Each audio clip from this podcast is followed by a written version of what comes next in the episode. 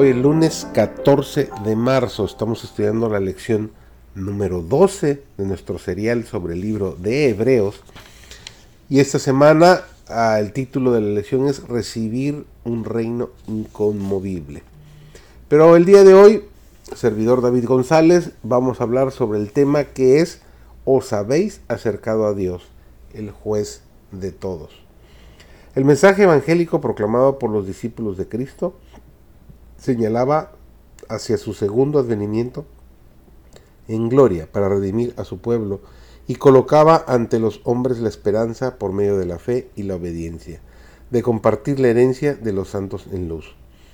Este mensaje se da a los hombres hoy en día y en esta época va unido con el anuncio de que la segunda venida de Cristo es inminente. Las señales que él mismo dio de su aparición se han cumplido y por la enseñanza de la palabra de Dios podemos saber que el Señor está a las puertas.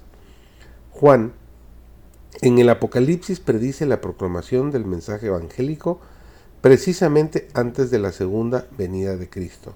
Él contempla a un ángel volar por en medio del cielo que tenía el Evangelio eterno para predicarlo a todos los que moran en la tierra y a toda nación, tribu y lengua y pueblo diciendo en alta voz, temed a Dios y danle honra, porque la hora de su juicio es venida.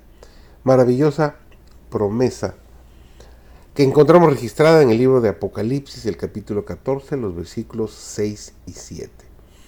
En la profecía, esta amonestación referente al juicio, con los mensajes que con ella se relacionan, es seguida por la venida del Hijo del Hombre en las nubes de los cielos la proclamación del juicio es el anuncio de que la segunda aparición del Salvador está por acaecer.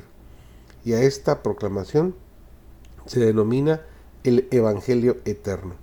Así se ve que la predicación de la segunda venida de Cristo, el anuncio de su cercanía, es una parte esencial del mensaje evangélico. Juan vio la misericordia, la ternura, y el amor de Dios mezclados con su santidad, justicia y poder. Vio a los pecadores hallar un Padre en aquel a quien sus pecados les habían hecho temer. Y mirando más allá de la culminación del gran conflicto, contempló en Sión a los que habían alcanzado la victoria, estar sobre el mar de vidrio, teniendo las arpas de Dios y cantando el cántico de Moisés y del Cordero. Hermoso eh, pensamiento registrado en el libro de Apocalipsis, el capítulo 5 y los versículos 2 y 3. El Salvador se presenta ante Juan bajo los símbolos del león de la tribu de Judá y de un cordero como inmolado. Según nos dice Apocalipsis capítulo 5, los versículos 5 y 6. Dichos símbolos representan la unión del poder omnipotente con el abnegado sacrificio de amor. El león de Judá, tan terrible para los que rechazan su gracia, es el Cordero de Dios para el obediente y fiel.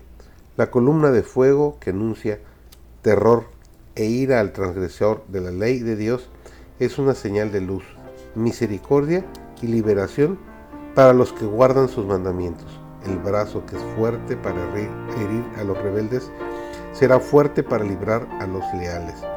Todo el que sea fiel será salvo. Enviará a sus ángeles con gran voz de trompeta y juntarán sus escogidos de los cuatro vientos, de un cabo del cielo hasta el otro.